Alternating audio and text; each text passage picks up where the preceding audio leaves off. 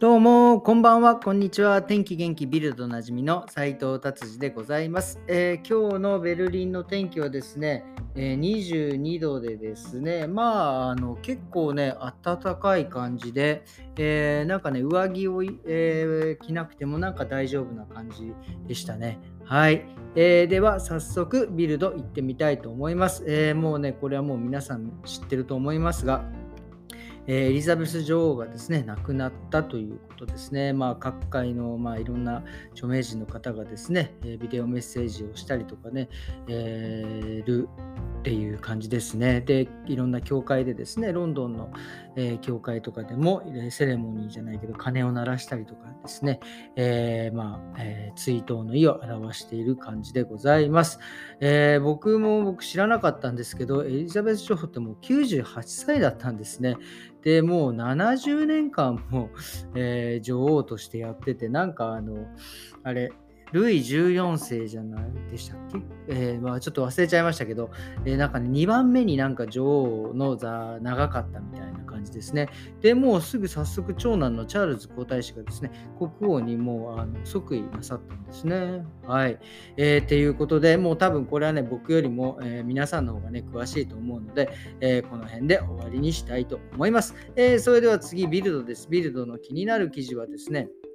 もうまたですね、これ、ハンブルグの空港でですね、史上最大って、まあ、ドイツでの史上最大のヘロインが発見されたって、もうこれね、700kg ってこれものすごいですね。700kg ですからね。いやこれで、しかもえ犯人の方はですね、5人逮捕されたみたいで、まあ、これからですね、まあ、取り調べがあって、どういうふうにですね、持ち込んだのかっていうのをね、多分、えーえー、なんですか調査すると思いますね。で、捕まったのはですね、えー、トルコ、えっ、ー、とね、トルコとセルビアの市民権を持ってる方らしいですね。で、まあ、すごいですね。あの、イラン人の方がですね、えー、オランダから、えー、輸送してでその前が、えっと、要はどこからかっていうとえー、っとですねこれはなんかもういろんななんかこう目くらましをするためかよく分かりませんがいろんな港船で多分密輸したんですがいろんな港港を寄ってですねこうこうなんか積み替えたりとかしてよくその時にまああの見つからなかったなっていうふうにね思いますけど、えー、っていうかこれ、えこういうヘロインそうですねこれ見つけてですねどこで作ってんのかをですね、ちゃんと、えー、分かればですね、もうちょっとこうなんかいろいろ操作って、まあね、まあこんなそんなの昔から言われているのでね、もう今更どうこうというあれじゃないですけど、まあちょっとね、えー、まああれですよね、こういうのに、えー、頼らずにですね、え生きていけば一番いいんでしょうけどね、ということでございます。はい、じゃあ次はですね、えっ、と、eBay、eBay っていうのは日本でいうところの Yahoo オークションとか、eBay って日本でもあるのかななんかそれがですね、えっ、ー、と、なんていうんですか、eBay の広告で、えー、販売されるはずだったミイラの足。すごいですね。ミイラの足を販売しようとした人がいるって今これ、えっ、ー、と、えっ、ー、とですね、え結果、いろいろ調べた結果ですね、まあ、これはあの売った売ろうとしてた人はね、別にその、えー、足を殺殺人とかね、そういうことではなくてですね、まあなんかどっかから、えー、エジプトからですね、えー、ドイツに足持ってきちゃったっていう、まあでも結構40年前の話みたいですね、1980年代で、えエジプトに休暇行った後ですね、まあどこでこれもね、手に入れたのか分かりませんが、それで、えで税関で引っかかった。のかな？それどういうふうに見つけてそれでそしてどうやって売るのかね？ちょっとそれも詳しく書いてないのですがまあでもとにかくですねエジプト学者博士がですねもうなんか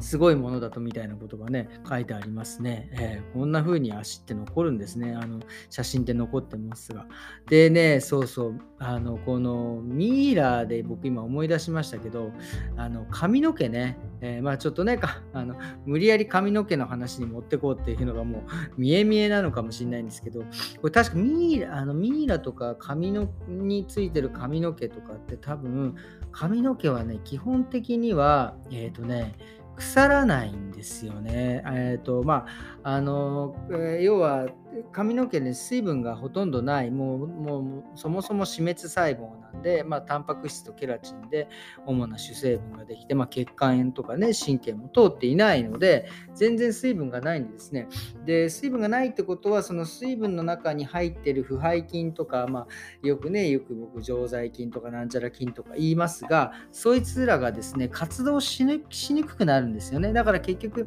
あのまああの半乾きね髪の毛頭皮とかを半乾きにしておくとですね、えーと、そういう雑菌が、繁殖してですね匂いの元だったりとかそういうのがするのでですねなるだけあの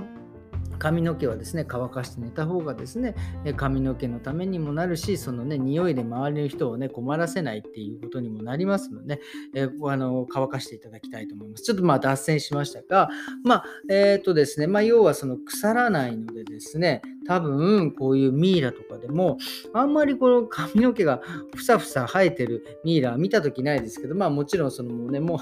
皮膚がですね腐ってくるんで髪の毛は多分ね落っこって下に落っこってる状態なんだと思うんですけどなんかねこれでねちょっとね思ったのが昔ねなんか専門学校でね習ったようなね、えー、をねちょっと思い出したのがなんだっけなあの水虫のね原因のやつ、やつですよ。今ちょっと今ね、ネットで今ググってんです。あ、これこれです。これこれこれ。白癬菌っていうか。こいつはですね、えっ、ー、と、まあ、カビの一種でですね、えっ、ー、とね、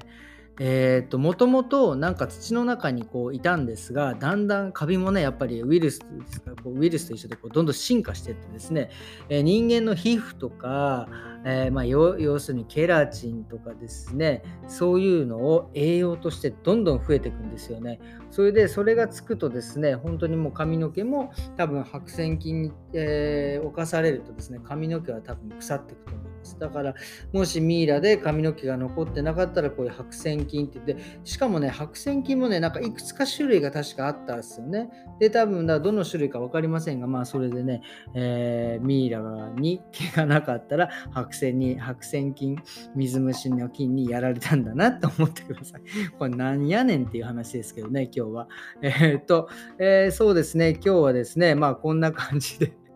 すいません、なんかあの昨日、おとといのね、あのボリュームに比べてですね、今日は非常にあのタイトな感じで終わってしまいましたがね、えー、こんな感じで終わりにしていきたいと思います。もう今日はですね、金曜日ですね、明日、え土曜日、日曜日と、え週末、なんかね、ベルリンはね、なんか天気があんまりなんか良くない感じなんですかね、なんか雨が、今日も午後から雨が降るみたいなと言ってますが、まあ雨は降らないですが、まあ明日、土日、週末はね、ちょっと天気が悪いんで、ちょっと残念ですが、えー、皆様、良い週末をお過ごしくださいませということですね。それでは今日もありがとうございました。また明日、さようなら。